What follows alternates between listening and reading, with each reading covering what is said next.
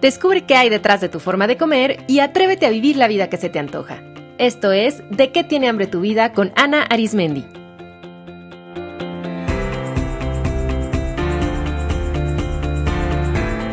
Este es el episodio número 34 del Atracón a la Transformación con Yolanda Cambra. Hola, bienvenidos a este episodio. Soy Ana Arismendi, especialista en psicología de la alimentación, y el día de hoy les tengo una entrevista muy inspiradora con Yolanda Cambra. Yolanda es coach personal especialista en trastornos de la alimentación y se dedica a apoyar a las personas a cambiar su vida, a realizar sus sueños, a bajar de peso y a superar los trastornos de la alimentación a través del coaching, el mentoring nutricional y herramientas de inteligencia emocional y programación neurolingüística. Como escucharon en la entrevista, Yolanda superó el trastorno por atracón y a partir de esa experiencia transformó no solo su relación con la comida, sino su propia vida, convirtiéndose en fuente de inspiración para muchas personas que como ella están en el proceso de hacer las paces con su historia, con su cuerpo y con los alimentos. Espero que disfruten la entrevista tanto como yo. Hola Yolanda, bienvenida de ¿Qué tiene hambre tu vida? Es un honor tenerte en el programa. Buenas, Ana, gracias a ti. Yolanda, fíjate que recuerdo muy bien que hace pues ya más de un año, investigando en internet sobre trastorno por atracón y comer compulsivamente, llegué al primer video de tu canal de YouTube de lo que era antes tu página, ¿no? De vivir para comer. Y me acuerdo que desde ahí me atrapaste, la verdad, con la honestidad y la transparencia con la que compartes tu historia con el trastorno y cómo fuiste superándolo. Y creo que en los siguientes par de días vi todos los videos que tenías en ese momento, porque la verdad es que en ellos comunicas, creo que más que cualquier libro de algún experto en el tema, lo que de verdad se siente estar al borde de un atracón, la culpa después de haber comido, la inestabilidad emocional, que para las personas que hemos pasado por esa historia, eh, es muy importante como poder conectarnos con alguien que entiende eso, ¿no? Y que no nada más habla desde la postura como de experto, sino que también lo ha vivido. Pero también me encanta que en tus videos también comunicas la esperanza, las tomas de conciencia, o sea, tu compromiso con tu crecimiento. Entonces, me encantaría pedirte que comenzáramos esta entrevista con tu historia. Me encantaría que las personas que nos escuchan supieran un poquito más de ti, cómo ha sido tu historia con la comida, ¿Cómo decidiste empezar tu canal en YouTube? ¿Cómo empezó esta historia? Muy bien. Bueno, pues eh, como yo he contado siempre, Ana, yo he sido de una familia con problemas de sobrepeso siempre, igual mis padres que mis hermanas. Y yo sabía que tenía una relación mala con la comida, pero no entendía qué me pasaba porque no entraba en ninguna de las etiquetas que conocemos de trastornos de alimentación, como puedan ser anorexia o bulimia. Yo sabía que comía de forma desmedida, que comía sin hambre, que sentía mucha culpa, pero eso no entraba nada, no entraba dentro de lo que conocemos como bulimia, porque yo entendía que al no haber compensación posterior no era bulimia. Entonces busqué durante mucho tiempo información en internet, no encontré nada hasta que empecé a encontrar algo sobre el trastorno por atracón o los comedores compulsivos. ¿Qué pasa? Que además de encontrar muy poquita información, lo poquito que encontré y las pocas entrevistas que había o documentos de personas que habían abierto un blog para contar su experiencia, estos blogs tenían apenas un par de entradas, estaban abandonados desde hace mucho tiempo, transmitían muchísimo sufrimiento, gente que no salía de casa, que perdía su empleo, que perdía sus relaciones sociales porque no quería salir de casa, porque literalmente vivían para comer, que fue un punto al que yo nunca llegué, pero sí que quise reflejarlo en mi comunidad. Y las entrevistas que había personas eran pertenecientes a una asociación que no les permiten eh, revelar su identidad, con lo cual estas eh, imágenes siempre eran con las caras pixeladas o personas que entrevistaban de espaldas. Con lo cual a mí me daba la sensación que se transmitía una imagen de oscurantismo de las personas que tenemos este problema que no me gustaba, no me hacía sentir cómoda porque yo decía, yo soy una persona normal, eh, tengo un trabajo de comercial, tengo niños, salgo a hacer deporte, salgo a bailar los fines de semana, mm, no quiero que se transmita y que se asocie este trastorno de alimentación con, con un tipo de personalidad extraña o huidiza porque somos gente normal. Claro, como un motivo de vergüenza, ¿no? Exacto. Entonces, por eso fue crear Vivir para Comer. Fue una forma de dar a conocer a la sociedad este trastorno de alimentación y de otro, de otro lado, eh, recoger información y ser un poco, un poco nexo para gente que como yo estuviese buscando información, recopilar todo lo que yo había encontrado para que fuese como un atajo. Entonces decidí grabar el primer vídeo y es el que tú me dices que encontraste hace dos años, en verano hizo dos años que grabé ese vídeo y yo todavía tengo, Ana, muy vivida esa sensación de cuando yo estaba grabando delante de la cámara y estaba hablando y al mismo tiempo pensaba, pero este vídeo alguien lo verá alguna vez, porque yo, yo tenía un vídeo colgado en YouTube de un villancico que grabamos con los niños que creo que tiene cinco o siete reproducciones. Y te prometo que pensé que dije, bueno, pues a lo mejor, no sé, ¿cuánta gente puede haber que tenga este trastorno? ¿Cuánta gente verá esto o esto seré capaz de llegar a la gente? Yo no me había movido nunca en medios informáticos, no, no tenía presencia en redes, no sabía nada de esto. Y pensé que igual no era capaz de llegar a nadie, pero para mi sorpresa fue colgarlo y empezar a llegar en las siguientes semanas un montón de mensajes cada día. Y el mensaje que más recogía Ana era, gracias Yolanda, gracias porque ahora sé que no estoy loca. Es decir, la gente que tiene este trastorno lo vive con un sufrimiento, con una desazón de decir, yo sé que esto que hago no es normal, pero ¿qué es lo que me pasa? Necesitamos a veces una etiqueta con la que identificarnos y que nos dé la sensación de normalidad y de no estar locos. Claro, y encontrar que otras, que no estamos solos además, que hay otras personas que están viviendo lo mismo que nosotros. Ajá, así es. Y interesante porque entonces ese video, bueno, no sé ahorita cuántas vistas tenga, pero yo me acuerdo en ese entonces que de tu canal era de los más vistos. Sí, sí. Qué increíble. La verdad es que te admiro mucho, Yolanda, porque sé que, digo, toma mucha valentía hacerlo así, de frente, dando la cara, aceptando, pero al mismo tiempo que es un paso terapéutico que me imagino que a ti te, te ayudó mucho en tu propio proceso, ¿no? Más allá de compartirlo con los demás. Mucho, por supuesto. Yo siempre digo que la comunidad de vivir para comer, hay mucha gente que raro es el día que no me llega un mensaje de Yolanda, cuánto me ayudas, cuánto bien me hace seguirte. Pero yo siempre digo que esto va en dos direcciones, porque yo de algún modo doy, pero también recibo mucho apoyo, mucha calidez de mis chicas, me cuentan muchas cosas. Y eso para mí es un refuerzo muy grande. Cada cosa que he compartido, cada bajón que yo he tenido y lo he compartido, tú sabes lo que es, Ana, que 100 personas o más de 100 personas dediquen parte de tu tiempo, con los liados que estamos ahora todos y el poco tiempo que tenemos, en escribirte una palabra de ánimo, ya no digo en clicar un like, que no cuesta nada dar con el dedo, molestarse en mandar un mensaje de ánimo, venga Yolanda, que otras veces ha salido, que otras veces ha sido un refuerzo continuo contar con ellas. Claro, y habla también de la necesidad que hay ¿no? Que decíamos como de conectar, de sentir que no estamos solos y que hay respuestas allá afuera, porque sobre todo, digo, si todavía hay poca información en español, bueno, hace unos años no se encontraba nada sobre este tema.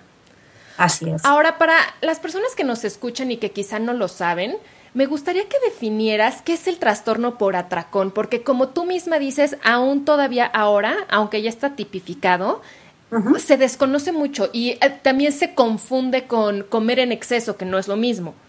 No.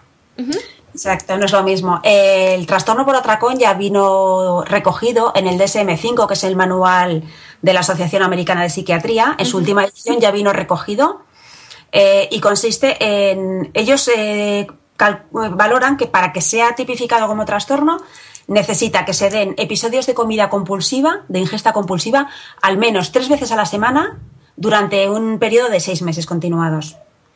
¿Vale? Porque sí que se da lo que tú decías, eh, comedores de grandes cantidades, que es lo que se llama hiperingesta, o gente que puntualmente, pues por un bajón anímico, la típica imagen que todos tenemos de la película Bridget Jones, que la deja el novio y se pone a comer una tarrina de helado de chocolate. Claro. Pero esto no es. Sí, y además en, en, el atracón hay mucho también esta sensación como de pérdida de control, ¿no? De sentir que no se puede parar de comer o que se está comiendo a pesar de uno mismo, ¿no? Que no es lo mismo que se siente cuando uno come un poco en exceso en la cena de fin de año, por ejemplo, ¿no? Exacto. Siempre cursa con pérdida de control, eh, se come sin apetito, inmediatamente aparece la sensación de culpa y no hay compensación posterior porque si no sería bulimia. Si hubiese una compensación posterior como puede ser eh, ayuno, exceso de ejercicio, vómitos o laxantes o diuréticos, hablaríamos de bulimia y no de trastorno por atracón. Exacto. Y algo que me parece muy importante puntualizar es comprender que el trastorno por atracón es un trastorno mental, o sea, está dentro de los trastornos de la conducta alimentaria y por lo tanto se necesita apoyo multidisciplinario para poder trascenderlo. Así es. No es porque a veces también incluso en los mismos profesionales de la salud pasa el, bueno, pues tenga más disciplina o fuerza de voluntad, ¿no? O, o haga una dieta más efectiva y entonces con eso lo va a controlar, pero esto es más allá. Claro, el problema, como tú me dices, Ana, es que ni siquiera muchas veces los servicios médicos están preparados para esto, ¿no? Porque yo cuento en mi blog el caso cuando yo acudí y dije, bueno, algo me pasa, yo no puedo controlarlo, y acudí a mi centro de salud la persona que deriva a trastornos de alimentación me dijo, ¿a ti qué te pasa? Y la forma más sencilla para mí de definirlo era, yo soy como una bulímica, pero no vomito. Y me dice, pues si no vomitas no tienes trastorno, de alimentación. Así que era normal, ¿no? Y el otro día nos reíamos con una persona que tengo un proceso de coaching que me decía, ella ha estado en tratamiento con una mm, psicóloga, que hay psicólogos especialistas buenísimos en trastornos de alimentación, pero por desgracia no todos saben de, de, qué va el tema. Y esta chica le decía, pues cuando tengas ansiedad te comes 20 zanahorias. Y claro, esta chica se reía y decía, es que no sabe de qué le estoy hablando, no puede entender. Sí, y es muy grave que en los mismos profesionales de la salud haya ese desconocimiento y a veces también un poco esa falta de sensibilidad. Ahora, bueno, cuando empezaste tu canal en YouTube, que fue hace ya dos años o un poquito más, ¿qué pasó después? ¿Cómo empezó? Eh, ¿Qué pasó en tu proceso, digamos, de recuperación o de superar el trastorno? ¿Cómo fue? Ajá. Yo lo primero que hice fue eh, entrar en esta, en esta asociación que hay, de, apoyo a comedores. La verdad es que ahí no encontré mi lugar, estuve aproximadamente dos meses, acudí a unas cuantas reuniones, pero no encontré que ese no era mi camino. De hecho, tengo un vídeo que habla sobre ellos en el canal y lo sigo teniendo porque pienso que puede ser el camino de otras muchas personas y además así me lo hacen saber, pero no fue el mío. Entonces lo que hice fue eh, probar muchas cosas. Como yo decía, vivir para comer es un ensayo-error. Yo les decía a las chicas, voy a probar tal cosa y os cuento lo que me resulta y ahora voy a probar tal otra. Entendí evidentemente que había un trasfondo emocional que había que que tratar ahí. Eh, aprendí, fui aprendiendo cómo pude a gestionar mis emociones, entendí que tenía que, afrontar mi vida de otra forma. Eh, hice, leí muchos libros, hice cursos de inteligencia emocional y fui haciendo avances hasta que empecé con el tema del curso de coaching, ¿vale? Que fue realmente una palanca. Y es verdad que aunque todo esto iba, iba mejorando y yo me sentía mucho más centrada, ya llevaba tiempo sin hacer eh, episodios de comida compulsiva, pero había algo que no terminaba de encajar, porque como tú dices, hace falta algo multidisciplinar para terminar de superar el trastorno. Y yo el tema que no trataba era lo de la alimentación. Yo, como buena compulsiva, me dedicaba a hacer mis dietas de proteínas y decía, cuando estoy ya entonces ya desde la delgadez, ya afrontar el tema del peso, de tal. Y no me daba cuenta que mientras siguiese restringiéndome hidratos y dentro de unas dietas de proteínas, jamás mi cuerpo iba a tener la estabilidad que necesitaba y iba a salir de la compulsión. Entonces, para mí, respaldo lo que dices, Ana, que para mí es muy importante eh, gestionar las emociones, controlar el diálogo interno y todo este tipo de pensamientos negativos que tenemos y comer de todo y durante un tiempo, mientras estemos superando el proceso, olvidarnos de dietas y comer de todo y ser, tratar de ser lo más normales posible. Exacto, darnos permiso de comer incondicionalmente. Así es. Y ¿Cómo decidiste, o sea, cómo fue que decidiste convertirte tú en coach? Porque lo que entiendo es que, bueno, empezaste tú por tu mismo proceso, ¿no? De sanación en el coaching y luego cómo fue que tú decidiste entonces convertirte en coach, que se me hace precioso darle la vuelta, ¿no? No es nada más me sano yo misma, sino también a través de mi mismo proceso ahora lo puedo como desdoblar en otras personas y ayudarlas no solo desde la parte profesional, sino de la sensibilidad que da la experiencia personal. Sí, pues la verdad es que sí, a mí también me parece una historia preciosa. Estoy enamorada de este proceso, es verdad, lo cuento con muchísimo orgullo porque me encanta, me parece que estoy viviendo un cuento precioso. Que te adelanto ya, Ana, que yo soy una psicóloga frustrada porque es la carrera que hubiese querido hacer siempre. Y de hecho eh, empecé a estudiarla, lo que pasa es que coincidió cuando me divorcié y al quedarme sola con dos niños pequeños tuve que abandonar. Claro. Pero yo no conocía lo que era el coaching, lo había oído como todo el mundo eso del coaching alguna vez, pero no tenía idea. Y cuando el año pasado en verano eh, cojo la baja y estoy con mis operaciones de pies, pues con movilidad reducida y demás, un amigo me dice, Yolanda, hay un curso de iniciación al coaching, que era una charla para vender un curso de coaching. Y me dijo, yo creo que esto a ti te va a gustar. Y además me vino a buscar porque entonces no podía conducir, estaba con el posoperatorio y demás, y me llevó a la charla. Entonces este señor, nos, que era eh, uno de los eh, dueños de la escuela de coaching, nos dio la charla y yo todo lo que estaba contando Ana me hacía vibrar de una forma, me sentía tan conectada y tan identificada con todo lo que estaba contando, con ese crecimiento personal que transmitía, con todas esas cosas que decía de trabajar, con todas esas áreas a trabajar eh, de forma interior, que yo estaba como levitando, o sea, yo estaba diciendo, pero Dios mío, ¿cómo he podido hacer otra cosa en mi vida que no sea esto? Pero sí que es verdad que pensé que era el señor que era un muy buen orador y que todo el mundo, estaríamos unas 30 personas en esa charla, que todo el mundo habría percibido lo mismo que yo y saldrían encantados de contratar el curso y demás, pero para mi sorpresa, cuando al final les pregunta qué, se llevan de esa charla, qué valoración dan, pues la gente fue como muy aséptica y muy fría, ¿no? Bueno, bien, sí, pues ahora ya sé lo que es el coaching, pues vale, pues como primera introducción ha estado bien y yo dije, ¡Ah! no me lo puedo creer, o sea, es increíble, esto es maravilloso. Y bueno, y finalmente no, no fue con esta escuela con la que hice el curso, pero sí que mm, decidí que este era mi camino y lo tenía clarísimo. Entonces, cuando a mí me dijeron, ¿para qué te quieres apuntar? Porque era una capacitación profesional, era un curso para dedicarte profesionalmente al coaching, dije, pues como tú bien dices, primero para mi propio proceso personal y segundo porque tengo detrás una, una comunidad de personas con trastorno de alimentación que para ellas soy un referente y porque muchas veces me escriben, Yolanda, ¿qué puedo hacer? que Y, y, yo siento que me faltan herramientas, yo las quiero ayudar pero no llego. Lo más que les puedo decir es, esta es mi experiencia, esto es lo que yo he intentado, esto es lo que me ha funcionado y lo que no. Y si lo quieres intentar, ahí está, pero sentía que me faltaban muchas herramientas para ayudar a la gente que se acercaba a mí. Estoy emocionada escuchando tu historia, de verdad, qué bonito, porque creo que también en eso está mucho la clave de lo que hay como de raíz o que es como el nudo de muchas de las compulsiones, que es que muchas veces no estamos, no nos conocemos, entonces no conocemos ni a nuestro cuerpo, ni a nuestra mente, ni a nuestras emociones y además muchas veces no estamos alineadas con un propósito o un sentido de vida o como yo le llamo y por eso así se llama el podcast, ¿no? Con nuestras hambres reales. Entonces estamos tratando de nada más de llenar esos vacíos con otra cosa, que en nuestro caso puede ser comida, pero pues otras personas será sexo, trabajo, compras, orden.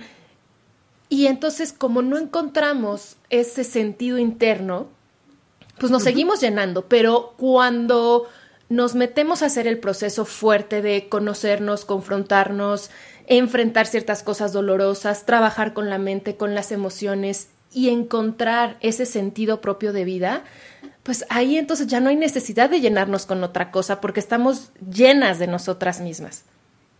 Exacto, Ana. Lo has descrito a la perfección. Es la sensación de tener un agujero dentro que intentamos llenarlo con cosas que nunca la van a llenar, igual que no tenemos nunca sensación de saciedad dentro de un atracón, intentamos llenar ese agujero que es emocional con cosas que no nos llenan porque las llenamos de cosas materiales. Entonces, como dices, tenemos que aprender a, reconectarnos con nuestro cuerpo, que estamos completamente desconectados, vivimos en piloto automático, nos envía constantemente señales que hemos aprendido a dejar de escucharlas recuperarnos, conocernos. Un, proceso de superación de un trastorno de alimentación es un viaje de autoconocimiento. Nadie va a superar un trastorno de alimentación si no aprende a escucharse a sí mismo, si no busca dentro de uno mismo, si no se aprende a conocer. Y si encima tienes la suerte, pues como en mi caso, como tú decías, de encontrar tu propósito en la vida, es que yo entiendo que mi, que mi trastorno de alimentación y lo que durante muchos años he dicho, Dios mío, qué desgracia la que me ha caído, qué suerte tiene la gente que no le ocurre esto, pues ahora entiendo que es una bendición, porque es lo que me ha llevado a finalmente a conocerme a mí misma, a encontrarme y a descubrir el propósito, el para qué estoy yo aquí. Es que le ha dado sentido a mi vida.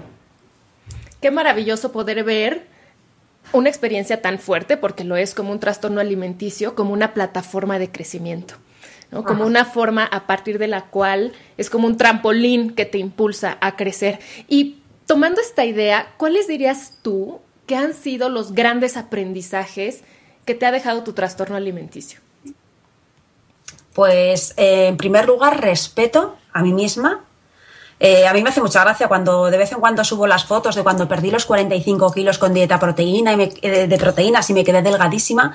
Todo el mundo dice, ¡guau! Increíble, qué maravilla lo que lograste. Y yo ahora, con el trastorno superado, digo, la gente no lo entiende. Estoy muy mona, muy delgada, pero estoy, estaba completamente enferma. Y ahora, aun con mi sobrepeso, ahora es cuando estoy bien y me miro al espejo y me acepto. Entonces pesaba 63 kilos y estaba obsesionada por bajar a 60.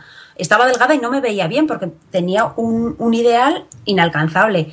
Entonces, ahora desde el respeto, como te decía, desde conocerte a ti misma, desde darte permiso para sentir tantas cosas, entender que las emociones están ahí por algo y tenemos que permitirnos sentirlas, sentirlas aprender a ser más compasiva contigo misma, aprender a decir que no, despachar lamentablemente a mucha gente tóxica que tenemos en la vida. Hay que tomar decisiones muy duras, pero realmente luego la sensación en la que vives es de plenitud, Ana, de agradecimiento, de que todo lo que te llega son regalos. O sea, yo es que vivo en un estado ahora de decir, bueno, es que la vida es maravillosa. A veces publico cosas que digo, la gente va a pensar que se me ha ido un poco la cabeza, porque verdaderamente es que disfruto tanto y lo valoro todo tanto que cuando partes de que la vida no te debe nada y todo lo que te llega es un regalo y lo agradeces como tal, es que todos los días tienes regalos y todos los días tienes cosas que agradecer. Y cuando entiendes así la vida es maravilloso vivir. Claro. Y me gustaría, Yolanda, que desde tu experiencia y como coach también, nos dieras algunos consejos, o sea, para las personas que se identifican, ¿no? Con conductas compulsivas alrededor de la comida o plenamente un trastorno por atracón. O sea, ¿qué hacer? ¿Por dónde empezar? Porque a veces es como muy abrumador, ¿no? Decir, bueno, sí, o sea, acepto que tengo un descontrol con la comida, pero ¿qué hago? Muy bien. En coaching se trabaja siempre a futuro, es decir, con lo que tengo ahora, ¿qué es lo que puedo hacer? ¿Vale? Y las tres preguntas del coaching son, ¿qué pasa? ¿Qué pienso yo de lo que pasa? ¿Y qué es lo que voy a hacer? ¿Vale? Entonces, siempre se establece un plan de acción. Eh, hay que tener muy claro, Ana, el objetivo. Yo es lo primero que pregunto a las chicas cuando se acercan a un proceso de coaching. ¿Cuál es tu prioridad? ¿Bajar de peso o superar el trastorno? Si, la prioridad es bajar de peso, está complicado. Yo les puedo acompañar y les puedo eh, reforzar con esa bajada de peso, pero es muy difícil que se supere el trastorno, porque el proceso es a la inversa. ¿Vale? Pero sí que es verdad que siempre me dicen, queda ahí de fondo, aunque sí que quieran superar el trastorno, como que les queda la cosilla de, bueno, pero también bajar de peso, ¿eh? Claro. Sí, pero es curiosísimo cuando llevan a lo mejor tres semanas o así y ya tienen su primera semana sin compulsión, están tan bien que me dicen, Yolanda, es que ahora ya me da igual lo del peso. Es que yo quiero vivir así, yo quiero estar con esto. Entonces, en coaching, aunque tengamos muy claro el objetivo final, que es siempre el de la superación del trastorno, lo que hay que hacer es marcar metas pequeñas cada semana. Tiene que ser un objetivo alcanzable de forma que no nos frustremos porque ya bastante tenemos acumulado el no tengo voluntad, he fracasado en todas mis dietas, todo eso hay que desterrarlo, con lo cual hay que marcar un objetivo asumible, que lo podamos alcanzar, pero que a la vez sea retador, que cuando llegue la semana que viene digamos, bien, lo he conseguido, soy capaz, porque eso te empodera para marcar un objetivo un poquito más ambicioso la semana siguiente. Pero vamos a ir a objetivos, pues eso, alcanzables. Si una persona se da un atracón todos los días, lo que no vamos a esperar es que en la primera semana no se dé ninguno ¿vale? Entonces cada uno valora, porque el objetivo lo elige siempre el coaching, cada uno valora si para él estaría bien evitarse dos atracones en la semana o evitarse tres o evitarse uno. Y al mismo tiempo hay que ir trabajando todo, eh, todo lo que hablábamos de gestión emocional. Todas las cosas que nos llevan a comer hay que identificar y ese sí que sería para mí el primer paso, Ana, y es lo que les pido no tenemos, eh, no tenemos una cultura emocional. Eh, por desgracia, en los colegios nos enseñan mucho matemáticas, mucho geografía, pero ni siquiera tenemos vocabulario emocional. Las chicas me dicen, es que me da un atracón porque estaba ansiosa, porque me sentía mal, ¿vale? Pero hay que detectar qué emoción hay detrás de eso. Porque cuando sabemos qué emoción nos está provocando un atracón, le podemos dar lo que nos está pidiendo esa emoción, que no es comida. ¿Vale? A lo mejor es tristeza, es soledad, es decepción, es ira, lo que sea. Pero hay que identificarla para poder darle lo que está pidiendo y no parchearla con comida. Entonces, posiblemente ese, sería el primer trabajo, marcarse un objetivo y empezar a trabajar las emociones. Que algo que a mí me gusta mucho de coaching y que justo lo, distingue de una psicoterapia, por ejemplo, es esto de centrarnos en el ahora y en, el futuro, en lo que sigue. No es regresar tanto al pasado y quedarnos como en ese análisis que sí puede ser muy útil, pero el coaching es como muy orientado a la acción, ¿no? ¿Qué vamos a hacer? ¿Qué sigue? Exacto, eso es. Y a mí también es una parte que me gusta mucho, ¿no? Dicen que si no hay cambio no hay, coaching, no hay coaching y es así. Y fíjate que yo al principio, cuando empecé a hacer todo así por mi cuenta, también estaba muy obsesionada con lo que tú dices. Yo tengo muy claro que mi trastorno viene de la infancia y toda mi obsesión era mm, recordar aquello que pasó, traer esos recuerdos de nuevo para sanarlos, para cerrar esa herida, para no sé qué. Y cuando empecé a trabajar con coaching dije, pero si es verdad, si es que de nada me sirve traer esos recuerdos, si lo que necesito es, vale, sí, ya vale, tengo un trastorno de alimentación, tengo una serie de herramientas que me he agarrado a ellas durante muchísimos años y que son malos hábitos y los tengo que desaprender, y con lo que tengo ahora y las herramientas que tengo o todas las que puedo acceder a ellas, ¿qué puedo hacer de aquí en adelante? Exacto, porque algo que me gusta mucho del coaching es que siento que empodera mucho a la persona. No es como tú dices, quedarse diciendo, bueno, que ya entendí de dónde viene, que sí se me hace útil para autoconocernos, pero es regresarte al poder y decir, bueno, no eres víctima de tu historia, ni de tus genes, ni de tu mamá, ni de la infancia, sino ahora es empoderarte con las herramientas que tienes y puedes adquirir, puedes salir adelante, porque algo que tú has vivido y que demuestras y que yo creo firmemente es que este trastorno se puede superar.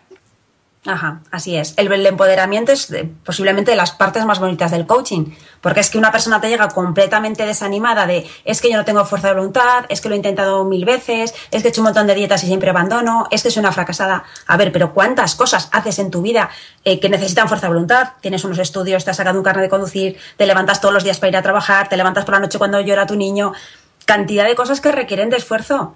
Pero mm, si con la comida no lo estás consiguiendo, es o porque no ha sido tu momento o porque la estrategia que has usado no es adecuada, pero no porque tú no seas perseverante o, no tengas fuerza de voluntad. Entonces, como decíamos, mediante los pequeños retos, lo que se va consiguiendo es recuperar esa autoestima de, claro que soy capaz, yo me propongo algo, trabajo por ello y lo consigo. Y esa sensación, la verdad es que es muy bonita, Ana, tienes razón. Entonces, tal vez el primer paso sería buscar ayuda, definitivamente. ¿No? En, los foros con un, con un, profesionista especializado en alimentación, porque como tú misma decías, ni todos los psiquiatras, ni todos los nutricionistas, ni todos los psicólogos tienen esa especialidad y sí sería recomendable buscar a alguien especialista. Y desde el coaching empezar a trabajar, estar en contacto con las emociones, adquirir herramientas para gestionarlas e, y empezar a poner pequeñas metas alcanzables, porque aparte es muy rico ir, ir logrando las metas y obviamente aumenta el entusiasmo y aumenta el compromiso. Claro que sí, así es. Y sí que es verdad lo que decías, que hay muchas formas, yo creo que hay muchas formas de llegar a, superar el trastorno, muchos profesionales que te pueden ayudar. Yo sigo mandando a las chicas que me escriben desde ciudades donde yo sé que tienen buenas unidades de trastornos de la alimentación. Les digo, ve aquí porque no te va a costar dinero y sé que hay un buen equipo multidisciplinar que te va a ayudar con sesiones eh, comunitarias de seguido, individuales, no sé qué, donde se hace un buen trabajo. Lamentablemente es que no en todas las ciudades hay un equipo multidisciplinar tan bueno, las unidades de trastornos no son tan buenas y el que tiene la suerte de tener un psicólogo o un psiquiatra especializado en trastornos de alimentación cerca, fenomenal. Quiero decir, hay muchos profesionales o muchos campos que pueden ayudar a salir de esto. Lo que hace falta es que sean especializados. Exacto. Ahora, me gustaría, Yolanda, que nos platicaras un poquito más de tus servicios como coach. O sea, ¿tú te especializas como coach en temas de alimentación o también trabajas con otras personas que tienen otros retos u otras metas? Vale, yo soy coach personal y sí que es cierto, me he especializado en superación de trastornos de alimentación.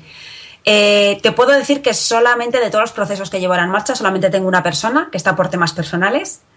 Pero verdaderamente el, coaching que se hace, el proceso de coaching, no deja de ser el mismo que el de en un proceso para, para tratar cualquier otro tema personal, ¿vale? Como pueda ser, pues cambiar de trabajo, dejar de fumar, eh, mejorar tus relaciones sociales, el que sea. Porque es que eh, la gente se acerca porque quiere superar el trastorno de alimentación, pero acabamos trabajando la mala relación con la suegra, claro.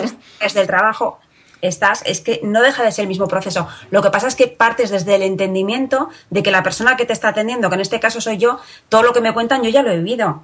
Porque yo recuerdo en las primeras sesiones, por ejemplo, que había gente que contaba con, pues como con mucha vergüenza, ¿no? Es que yo desayuno, pero en el desayuno, por ejemplo, ya empiezo comiendo muchas galletas. Y decía, ¿pero cuántas comes? Y me decía, muchas. Y le decía, vale, a ver, yo era de las de tomarme tres o cuatro vasos de leche con dos tubos de galletas. Y entonces, claro, ya conecta, ¿no? Y dicen, yo también. Como que ya sienten menos vergüenza porque son procesos que cuesta mucho confesarlos, Ana. Entonces, cuando la persona que está al otro lado sabe de qué le estás hablando, no es una persona que te dice, cuando tengas hambre te comes 20 zanahorias, ¿vale? Ya saben de qué estás hablando y normalmente es gente que me conoce de las redes, que ha visto el proceso.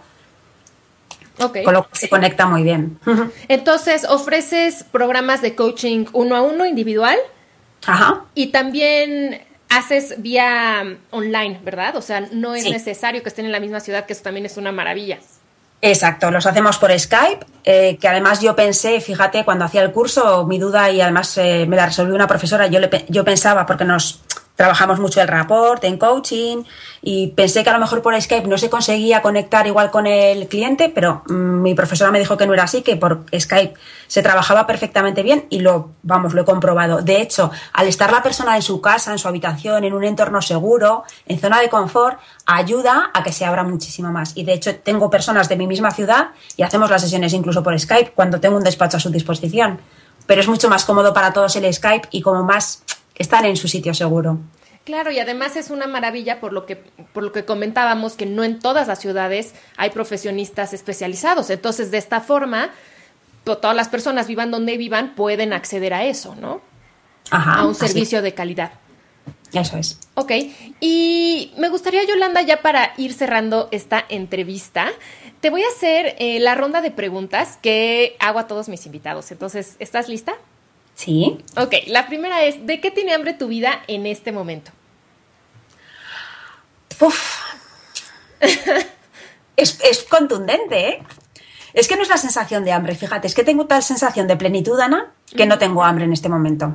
Ok, qué rico, qué rico poder sentir eso. ¿Cuáles son tus formas favoritas de nutrir tu vida?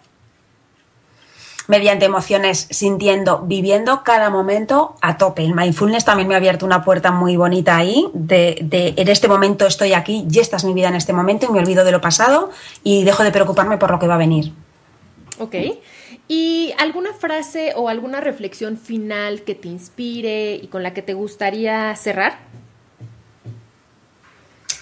Pues algo que sí que me animó, una, una, frase que a mí me animó muchísimo durante mi proceso de coaching, porque mi idea, aparte evidentemente de recuperarme yo, era ayudar a la gente que venía detrás. Y mi frase motivacional durante mucho tiempo fue la de un líder se hace primero a sí mismo. Mm, uh -huh. De acuerdo. Y creo que también eso aplica para un gran maestro, ¿no? O hasta incluso un sanador. Uh -huh. Sea, hace bueno. primero a sí mismo. Ajá. Yolanda, pues te agradezco nuevamente, muchísimas gracias por compartirnos tu historia, que estoy segura que va a servir de inspiración a muchas personas que están viviendo con este trastorno o que tienen algún reto con la comida, saber que hay herramientas que se puede salir y que no nada más es se puede salir, sino que se puede tomar el trastorno alimenticio como una plataforma de crecimiento, como tú dices, como una bendición. Qué bonito poderlo ver así. Voy a compartir todos tus datos de contacto para quien quiera ponerse ya en contacto personalmente contigo, conocer más de tu canal de YouTube, de tu blog, en las notas de este episodio. Muchas gracias nuevamente. Gracias a ti, Ana, y felicidades por tu trabajo. Un abrazo y nos escuchamos en el próximo programa.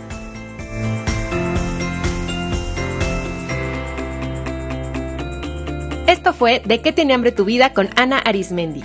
Para más información visita www.dequetienehambretuvida.com.